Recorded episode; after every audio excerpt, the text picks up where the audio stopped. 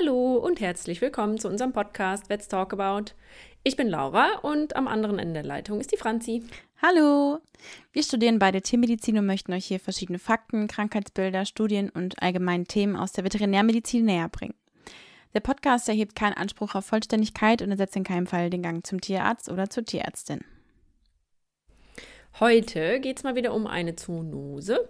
Es geht um ein Bakterium und Robert Koch, haben wir vielleicht alle schon mal gehört, Robert Koch Institut, ähm, hat 1905 den Medizin-Nobelpreis verliehen bekommen und zwar, weil er dieses Bakterium erforscht hat.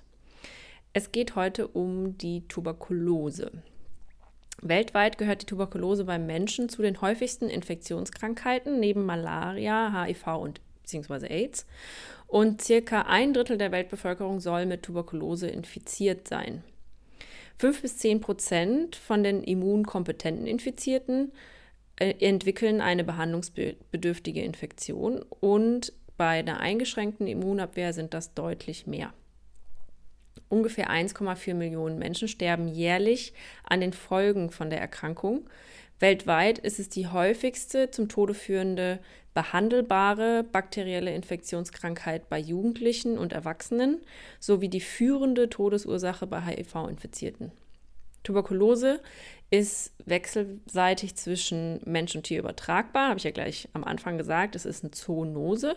Und da gibt es übrigens auch einen Unterschied, also eine Unterteilung zwischen einer Zoanthroponose, das ist quasi der Begriff dafür, wenn eine Erkrankung zwischen Tier, also von Tier auf den Mensch übertragbar ist und eine Anthropozoonose ist vom Mensch auf das Tier übertragbar. Und heute verwendet man aber äh, beide Begriffe quasi zusammen als Zoonose. Beschäftigen wir uns erstmal mit dem Erreger, der die Tuberkulose auslöst. Der Erreger gehört zu den Bakterien, genauer gesagt zu den Mykobakterien. Das sind säurefeste Stäbchenbakterien. Und wer schon Bakteriologie in der Uni hatte, der weiß, dass ähm, die man nicht mit Kram anfärben kann, sondern dazu benutzt man eine Ziel-Nielsen-Färbung. Und diese säurefesten Stäbchenbakterien, also die Mykobakterien, sind fakultativ intrazellulär. Das bedeutet, die können intrazellulär leben, persistieren, müssen es aber nicht. Sie können auch außerhalb von Zellen überleben. Sie haben eine sehr hohe Tenazität und eine wirklich lange Persistenz im Wirt. Das heißt, sie können auch sehr lange im Wirt bestehen bleiben, einfach weil sie einen speziellen Zellwandaufbau haben. Vertreter, die bei Mensch und Tier Tuberkulose auslösen können, sind zum Beispiel Mycobacterium bovis, Mycobacterium caprae und Mycobacterium tuberculosis. Heutzutage sind allerdings über 130 Mycobakterien-Spezies und Subspezies bekannt. Zum Tuberkulosekomplex allerdings werden nur folgende zusammengefasst, also die Erreger, die eben Tuberkulose bei Säugern auslösen und die auch obligat pathogen sind und langsam wachsend. Dazu zählen Mycobacterium tuberculosis, bovis, caprae, africanum, microti, canetti und pinnipedii. Wenn man mit denen, schönes Wort, wenn man mit denen im Labor arbeitet, dann sollte das ein Labor der Risikogruppe 3 sein. Einfach weil es so ein hohes Ansteckungsrisiko hat. Bei der Verbreitung oder bei der Persistenz spielt die intrazelluläre Persistenz in Makrophagen eine ganz wichtige Rolle. Für die Virulenz einfach. Weil Makrophagen sind ja Zellen des Immunsystems und die Mykobakterien können in die Makrophagen eindringen und dort persistieren. Und das ist ganz, ganz wichtig für die Virulenz, weil damit einfach auch Immunzellen genutzt werden, um den Wirt zu infizieren. Das heißt auch, wir haben eine unzureichende oder fehlende zelluläre Immunantwort. Der Erreger kann sich einfach ungehindert ausbreiten und es kommt zu dieser ganz typischen Granulombildung. Heute beschäftigen wir uns mit der Rindertuberkulose und die wird von zwei Mycobacterien-Spezies ausgelöst, nämlich einmal Mycobacterium bovis und Mycobacterium caprae. Das sind die, die Rindertuberkulose auslösen. Allerdings sind auch andere Mycobakterien empfänglich oder die Rinder für andere Mycobakterien empfänglich, zum Beispiel auch Mycobacterium tuberculosis. Dann entwickeln sie aber keine Tuberkulose. Also zur Rindertuberkulose gehören nur die beiden anfangs genannten. Die, äh, das Mycobacterium tuberculosis ist das, was jetzt so als klassisches für den Menschen. Genau. Ähm, also das bei Menschen die Tuberkulose auslöst. Allerdings können sich Menschen natürlich auch mit dem Bovis oder dem Capre infizieren. Und das Bovis ist auch gar nicht so selten. Richtig. Nicht nur Rinder sind empfänglich, sondern eben auch andere wie der Keuer und Schweine und auch Hund und Katze. Zwar wesentlich seltener, aber sie können trotzdem an Tuberkulose erkranken. Wie Laura schon gesagt hat, ist eine Zoonose und eine sogenannte Anthropozoonose. So, kommen wir dann mal zu den Symptomen bzw. zu der Entstehung von dem Krankheitsbild. Ähm, allgemein ist es eine zyklische Allgemeininfektion mit meist chronischem Verlauf. Und jetzt ist es so, dass wir eine Erstinfektionsperiode haben. Dort haben wir einen Primärherd, also beispielsweise ein infizierter Makrophage. Und äh, ja, da ist es dann abhängig, ähm, die Lokalisation ist dann abhängig vom Infektionsweg, also wie hat sich das Tier infiziert. Und dann ist es so, dass in den regionären Lymphknoten ein Primärkomplex gebildet wird. Das ist meist im Kopfbereich, im Atmungs- oder Verdauungstrakt. Übrigens endet hier dann der Weg für Mycobacterium tuberculosis beim Rind. Also da für den äh, ist dann quasi Endstation, da wird keine richtige Tuberkulose ausgelöst. So, jetzt haben wir einen Primärkomplex. Da können sich dann auch schon diese sogenannten granulomatösen Veränderungen bilden, also diese Tuberkel. Ähm, Tuberkulose, Tuberkel, kann man sich ganz gut merken. Und diese Primärherde bzw. die Primärkomplexe können, also da kann es danach quasi verschiedene Wege gehen. Einmal kann es ausheilen, das ist natürlich der beste Fall. Dann kann es aber auch sein, dass diese, diese Primärkomplexe in einem abgekapselten Zustand eine längere Zeit bestehen bleiben. Also je nachdem, wo die dann eben sind, im Kopfbereich, im Atmungstrakt, im Verdauungstrakt. So. Dann kann aber auch sein, dass aus diesem Primärkomplex eine Frühgeneralisation entsteht. Also der Erreger verbreitet sich im kompletten Körper und ähm, wenn das quasi über, also wenn wirklich überall im ganzen Körper kleine Knötchen vorhanden sind, kleine, kleine Granulome, dann spricht man von einer akuten Militartuberkulose. Das ist dann natürlich auch wirklich mit, mit schweren Symptomen, also auch Fieber und so weiter, ähm, behaftet. Also das ist wirklich, äh, das ist aber sehr selten. Meistens ist es eher so, dass wir eine isolierte chronische Organtuberkulose haben. Also wirklich Beispiel Lunge. Äh, dort äh, können sich dann die Erreger eben weiter verbreiten und sie sind aber wirklich nur auf dieses Organ quasi äh, beschränkt. Dann kann dann quasi als Folge von Einschmelzungsprozessen Einbrüche nach außen, äh, in nach außen führende Hohlräume passieren und dann kommt es zur offenen Tuberkulose. Also wir haben ja vielleicht schon mal gehört von, also gerade früher, wenn es zum Thema um das Thema Tuberkulose ging, ähm, dieses Bluthusten und so weiter. Das ist dann quasi, wenn äh, so ein, so ein, ähm, so ein Herd quasi eingeschmolzen ist, es eingebrochen, ist es nach außen quasi in die Atemwege eingebrochen, sodass es hochgehustet werden kann. Und dann haben wir eine offene TB. Genau, also in so alten Filmen zum Beispiel wurde Tuberkulose auch einfach Schwindsucht genannt und das waren dann immer so Leute, wenn die in ihr Taschentuch husten und da kommt dann Blut mit, dann weißt du einfach, alles genau. klar, der hat Tuberkulose. Ah, der hat Tuberkulose. Ferndiagnose, Tuberkulose. Richtig. Ähm, so, genau. Das ist dann die chronische Organtuberkulose. Das kann dann auch wieder in den Griff äh, kommen und so weiter. Aber es ist auch sehr, sehr schwer, also das wieder aus dem Körper rauszubekommen, also, beziehungsweise unmöglich. Ähm, es kann dann zu der sogenannten Niederbruchsphase kommen. Das ist dann die Spätgeneralisation, also von den Primärkomplexen oder auch ausgehend von der Organtuberkulose, was ja im Endeffekt ähm, quasi einfach nur weitergeführt wurde von diesem Primärkomplex. Ähm, davon ausgehend kann es zu einer späten Generalisation kommen, eben dieser Niederbruchsphase. Und das ist dann, wenn das Tier in dem Fall oder auch der Mensch äh, eine Immunsuppression erleidet. Also dass wir quasi eine Verschiebung haben vom Erreger-Wirt-Verhältnis zugunsten des Erregers. Und dann haben wir ähm, eben ausgeprägte exudative Prozesse und eine hämatogene Erregerstreuung. Und ja, dann haben wir eine schwere Allgemeinstörung und Fieber. Und ja, allgemein ist es eben so, dass wir eher diese chronische Krankheitsbilder haben, dass die Tiere lange Zeit klinisch unauffällig sind und dann eben Leistungsrückgang haben, Abmagerung. Und gerade wenn die Lunge betroffen ist, weil das ist wirklich ein Organsystem, das am meisten betroffen ist, dass äh, die therapieresistenten Husten haben. Und das ist eben quasi, ähm, dass sie wirklich sehr, sehr schwer erkranken, dass kommt bei uns eigentlich auch gar nicht mehr vor, weil bei uns die Tuberkulose sowieso so gut wie gar nicht mehr vorkommt.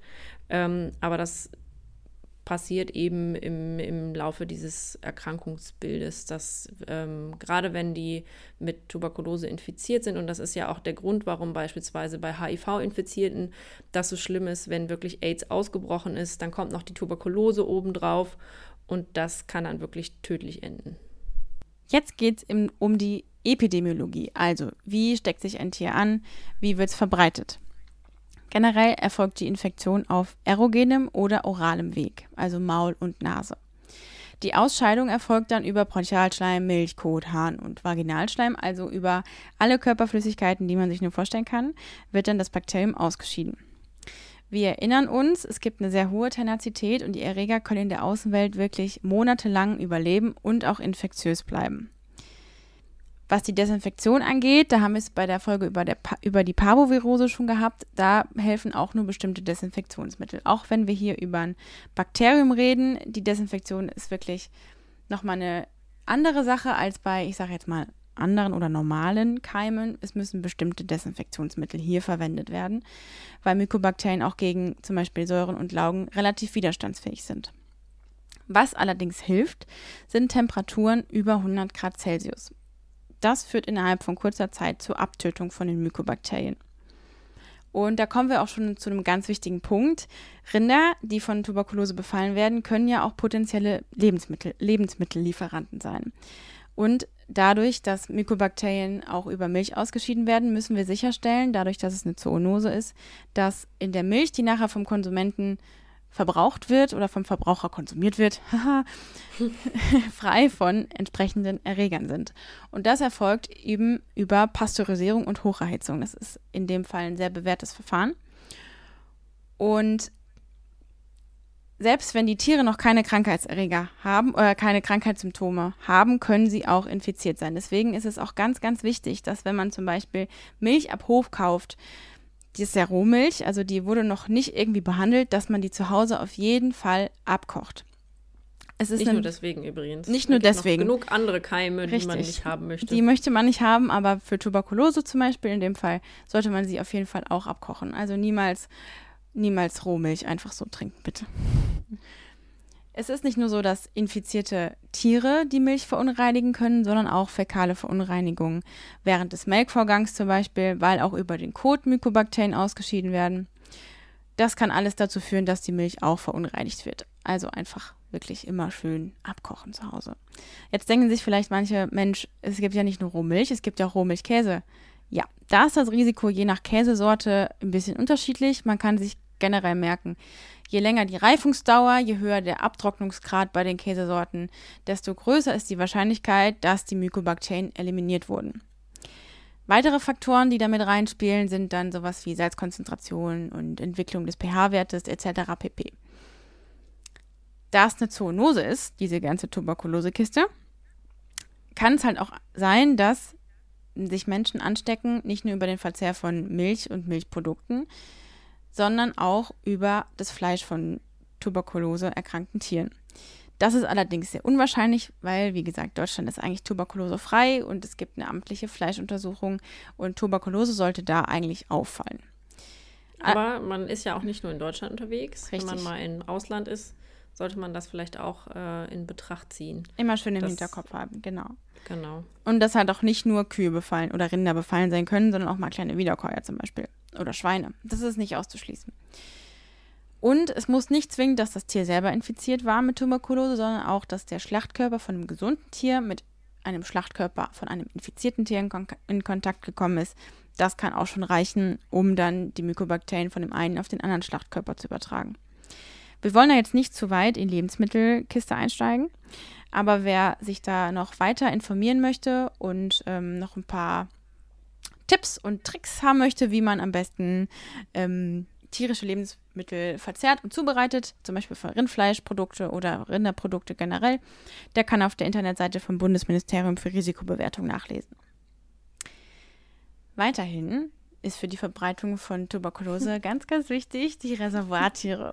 Und da gibt es einen kleinen äh, Fun Fact, als wir für die Bakteriologie-Prüfung gelernt haben, da stand in Altfragen drin, ähm, er wollte unbedingt auf, also der Prüfer wollte unbedingt auf die Reservattiere hinaus, wie das übertragen werden kann. Und die Antwort, die er hören wollte, war ein Gedächtnisprotokoll vermerkt und zwar Dachse und nicht irgendwelche Dachse, sondern Dachse, die unter Stein leben. Und das verfolgt uns jetzt schon fast ein Jahr und wir lachen uns jedes Mal darüber kaputt. Dachse, die unter Stein leben. Es ist so Dachse, super. die unter Stein. Vor allem, ich bin der festen Überzeugung, dass das absoluter Quatsch war, dass, ja. Dass er wissen wollte, Dachse, die unter. Also, mich würde mal das Original interessieren. Also, falls die Person jemals diesen Podcast hört, äh, die dafür verantwortlich war, dass das da reinkommt, mit den Untersteinen leben, das, das würde mich Hit. wirklich brennend interessieren. Das war der Hit in Dosen, echt. Ja, mich ja. auch. Einfach mal schreiben über Instagram oder die E-Mail-Adresse. Das wäre echt super. Genau, ja. aber Dachse sind tatsächlich, auch ob sie unter Steinen leben oder nicht, sind Reservoirtiere. Vor allen Dingen in England zum Beispiel. Oder auch der Fuchs Kusu in Neuseeland oder der Weißwedelhirsch in den USA. Das sind alles dauerhafte Reservattiere für Mycobacterium bovis. Und auch im Alpenraum haben wir das Rotwild und also die Hirsche, die da leben, die regional eben das Mycobacterium caprae verbreiten, weil es Reservattiere sind. Und jetzt denken wir alle mal an die Almrinder, die da auf den Almen lustig vor sich hingrasen. Ähm, die haben natürlich Kontakt zum Rotwild. Das kann, also das geht gar nicht aus, dass das ähm, nicht so sein soll. Und ähm, deswegen gibt es auch immer mal wieder Fälle in den südlichen Gefilden Deutschlands, wo eben Rinder in Kontakt mit Rotwild kommen, die eben dann Reservattiere sind. Und da gibt es dann gelegentlich mal Tuberkulosefälle. Im kompletten bayerischen Alpenraum gibt es halt auch eine ständige Überwachung des Rotwilds und Untersuchungen und Überwachungsprogramme der Rinderbetriebe. Und wir haben Artikel gefunden vom 23. September 2020, also dieses Jahr. Und da gab es vier Betriebe, die im Oberallgäu Rindertuberkulose hatten. Genau. also es ist wirklich, also Deutschland hat auch den Status frei, also Tuberkulose frei. Das geht bis zu einem ganz, ganz minimalen Prozentsatz, wo eben noch Rindertuberkulose nachgewiesen werden kann. Ähm, und es sind wirklich super wenig Betriebe und es wird wirklich sehr genau darauf geachtet. Aber dadurch, dass eben die Tiere in Kontakt treten können, ähm, über, die, über die Wiesen quasi in den Alpen, kann es halt leider immer wieder vorkommen. Also früher hat man das äh, mehr getestet. Mittlerweile macht man das eben nur, wenn man Verdacht hat oder eben im Rahmen von so Untersuchungs- bzw. Überwachungsprogrammen. Genau. Ja, äh, dann äh, zum Thema äh, Rechtliches. Es gibt eine Anzeigepflicht. Über Anzeigepflicht und was das ist, haben wir schon gesprochen in der Folge von der afrikanischen Schweinepest. Äh, da kann man das nochmal genauer nachhören. Und genau, also es gibt einige gesetzliche Grundlagen, die eben das also vorschreiben, also Verordnung über die anzeigepflichtigen Tierseuchen, dass Tuberkulose eine Anzeigepflicht hat beim Rind die Rindertuberkulose. Und das ist eben wichtig. Also es gelten nur Mycobacterium bovis und Mycobacterium caprae Infektionen als Rindertuberkulose, auch wenn Rinder natürlich empfänglich sind für andere Infektionen, mit, also für Infektionen mit anderen ähm, Mykobakterien. Äh, ganz oft entwickeln die, beziehungsweise nicht ganz oft, sondern die entwickeln dann aber keine Tuberkulose und deswegen gilt auch wirklich nur diese zwei, ähm, Bovis und Caprae, als Rindertuberkulose. Genau. Ähm, damit einhergehend haben wir auch, dass wir keine Therapieversuche haben bei dem Verdacht auf Rindertuberkulose und eine Impfung ist bei Rindern in Deutschland generell verboten. Das haben wir ja meistens beziehungsweise immer bei anzeigepflichtigen äh, Tierseuchen, weil man sonst auch gar nicht richtig überwachen könnte beispielsweise. Wobei hier die Serologie ähm, nicht so eine große Rolle spielt. Thema Impfung wollte ich, äh, ach nee, genau, Moment, ähm, da gehört noch die Spezies, Speziesbestimmung rein. Äh, das Problem ist, dass man ähm, bei dem Nachweis von Mykobakterien ganz oft das Problem hat, beziehungsweise immer das Problem hat, dass man nicht unterscheiden kann zwischen den einzelnen ähm, Spezies. Und deswegen, äh, dadurch, dass ja nur Bovis und Capre eine Rindertuberkulose machen, muss man das aber wirklich bis zum Ende durchgehen, dass man ähm, rausfindet, mit was für einem Mykobakterium das Rind jetzt infiziert ist.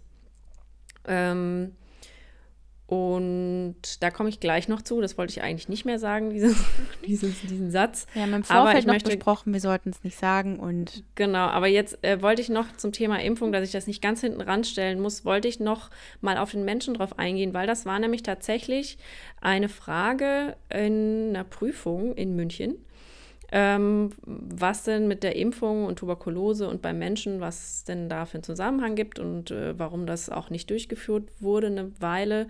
Es gibt nämlich eine Impfung, eine sogenannte BCG-Impfung. Das äh, ist Bacille Calmette Guerin. Ich kann kein Französisch. 15 Punkte in äh, so, Französisch.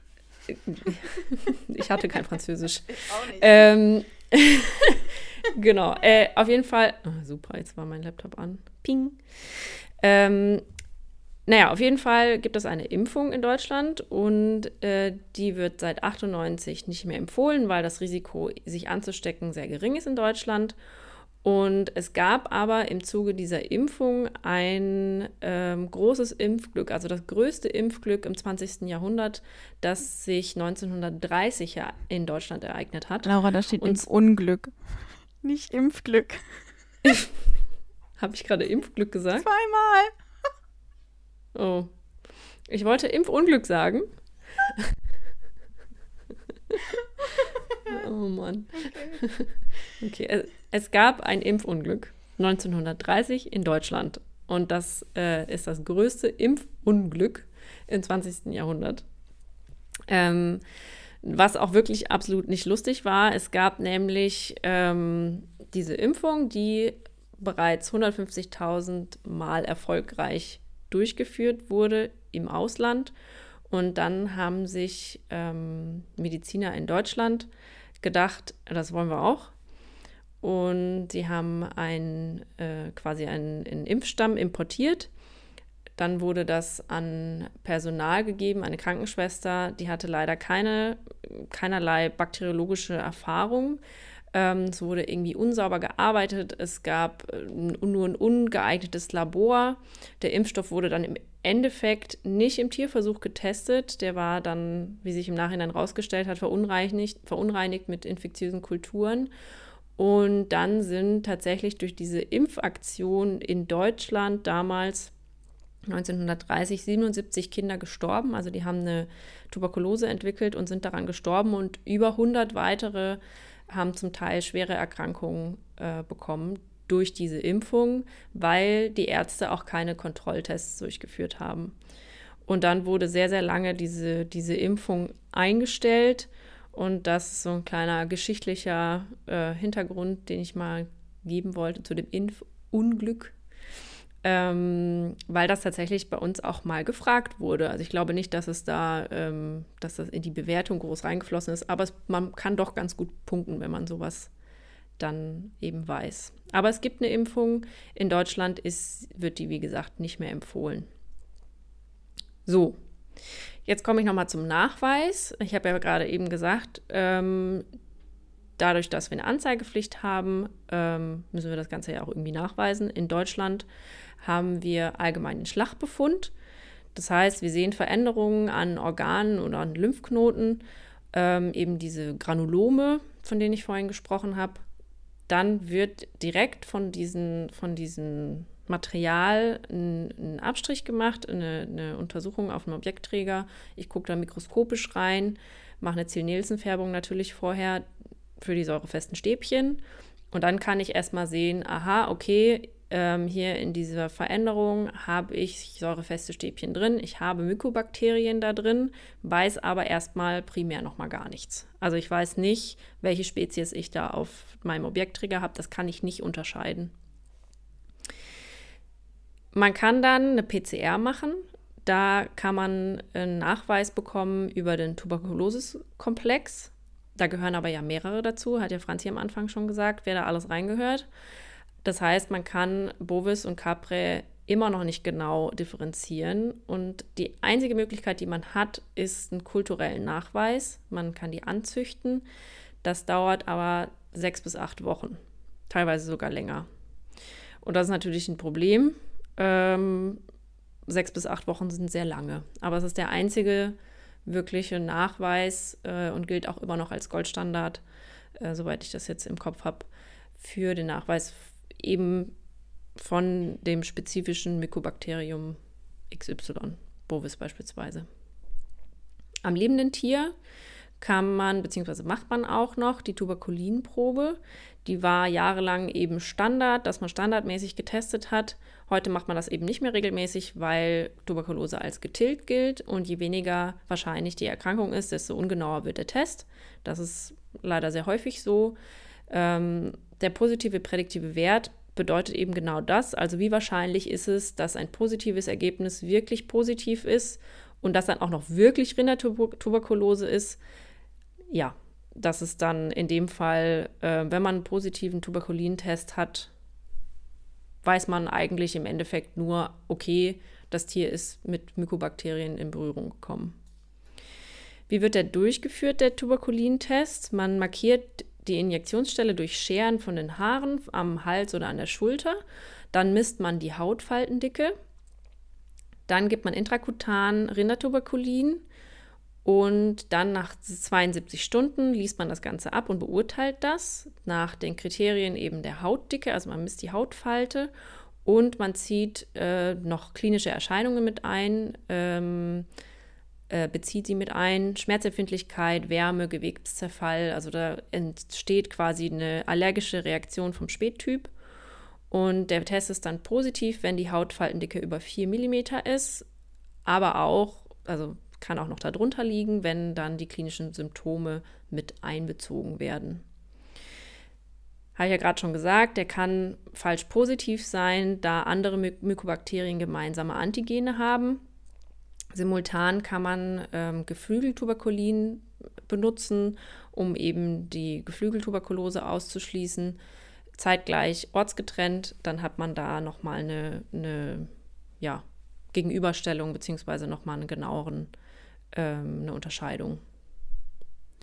Zu dem Hauttest kann man noch als Ergänzung den Gamma-Interferon-Test nutzen.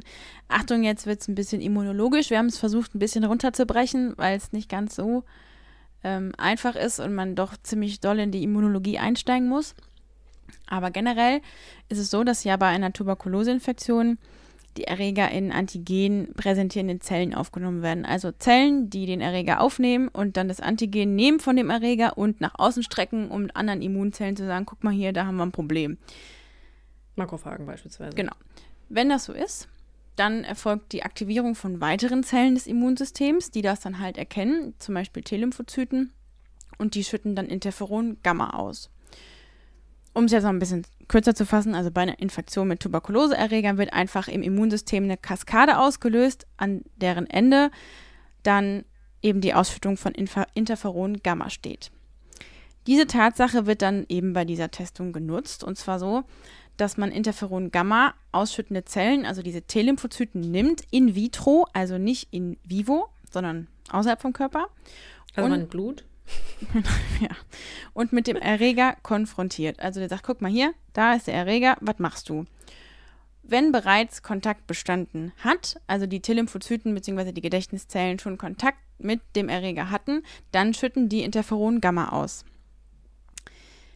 Allerdings wird dafür nicht einfach irgendwie der Erreger genommen, sondern man benutzt ganz spezifische Antigene.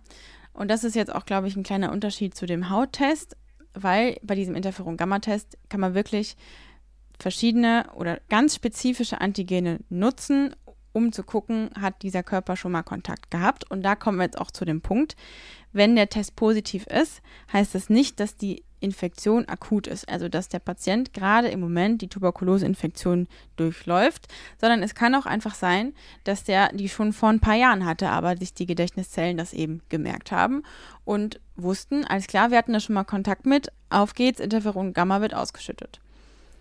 Und falsch negative Tests können auch auftreten, zum Beispiel bei immunsupprimierten Patienten. Genau, und in Deutschland gibt es zwei verschiedene zugelassene Tests dazu, allerdings wirklich nur als Ergänzung. Tuberkulose bei anderen Tierarten, das hatten wir auch schon anfangs angesprochen. Es ist ja auch so, dass die Tuberkulose nicht nur beim Rind auftritt, sondern zum Beispiel auch bei Schweinen, kleinen Wiederkäuern und Hund und Katze auch. Und da ist es nicht anzeigepflichtig wie beim Rind, sondern es ist meldepflichtig. Hund und Katze sind generell wesentlich geringer empfänglich als zum Beispiel Rinder. Und wenn dann meistens mit Mycobacterium bovis oder Mycobacterium tuberculosis. Es gibt Wildkatzen, zum Beispiel die Löwen im Krüger Nationalpark in Südafrika, die sind relativ häufig betroffen. In der Klinik kann einem das auch schon mal auf vor die Füße fallen, dass so ein Hund oder eine Katze Tuberkulose hat.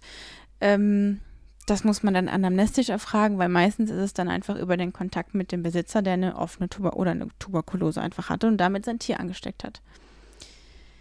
Dann kommt noch hinzu, je nachdem, was die Tiere zu fressen bekommen haben oder welches Fleisch die bekommen haben, kann das natürlich auch Tuberkulose übertragen. Das hatten wir eben in der Epidemiologie schon. Und in Deutschland gibt es eigentlich ganz wenig Fälle nur noch von Tuberkulose, weil Deutschland quasi tuberkulosefrei ist. Nager können sich auch infizieren, und zwar auch ausgehend von Menschen mit offener Tuberkulose. Und was man auch immer noch im Hinterkopf haben sollte, dass eine tuberkulosekranke Katze auf einem Betrieb auch Tuberkulose in den Stall schleppen kann, zu den Rindern zum Beispiel. Das ist auch ein epidemiologischer Punkt, den man, finde ich, im Hinterkopf haben sollte. Auf jeden Fall. Also bei uns wahrscheinlich wirklich, äh, also da muss schon viel Blödes passieren, dass das passiert, aber es ist möglich. Es ist möglich. Und häufig ist es häufig, ja. okay.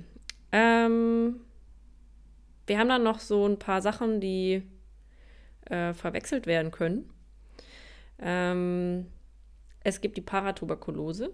Das ist die äh, Jonesche oder Jonesche, Jones, Jones Disease, wie auch immer man sie nennen möchte. Das kommt vom Mycobacterium avium Komplex. Ähm, und die Paratuberkulose der Rinder geht auf den Darm macht dann eine granulomatöse Enteritis in Jejunum und Ilium und hat auch eine extrem lange Inkubationszeit und ist gekennzeichnet durch eine Karexie, also Abmagerung, Ödeme und ähm, ist eben nicht die klassische Tuberkulose. Äh, unklar ist, ob es eine Zoonose ist, das wird diskutiert und äh, vor allem wird diskutiert, ob es einen Zusammenhang gibt mit Morbus Crohn beim Menschen.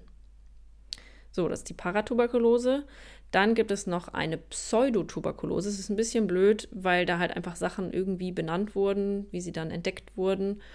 Ähm, das ist eben jetzt so, dass das eine Pseudotuberkulose ist, weil es ein bisschen ähnlich vielleicht aussehen kann. Wir haben eitrig verkäsende Lymphknoten und Organveränderungen bei Schafen und bei Ziegen, wird aber ausgelöst durch Corynebacterium pseudotuberculosis.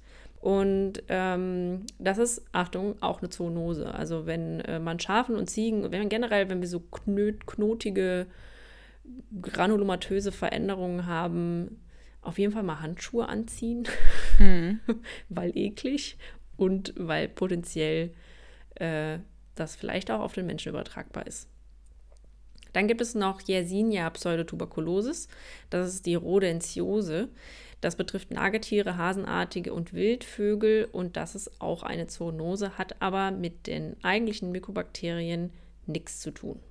Genau, dann ähm, haben wir jetzt schon wieder lange geredet. Ich habe ja immer wieder mal die Hoffnung, dass wir es auch schaffen, eine kürzere Folge zu machen, aber so ungefähr eine halbe Stunde ja. passt ja eigentlich auch ganz gut. Und genau, dann ähm, hoffe ich, dass ihr das verstanden habt. Wir haben uns ein bisschen schwer getan, immer wieder mit der, mit der Klinik, also beziehungsweise nicht der Klinik, sondern so diese ganze Entstehung. Wie kommt das in den Körper? Was macht das dann? Also, das ist so in der Literatur bisschen schwierig beschrieben. Ich hoffe, ich habe es euch verständlich erklären können und ihr habt das, habt was mitgenommen heute. Genau. Ja, dann bis zum nächsten Mal. Genau. Bis Tschüss. dann. Ciao, ciao.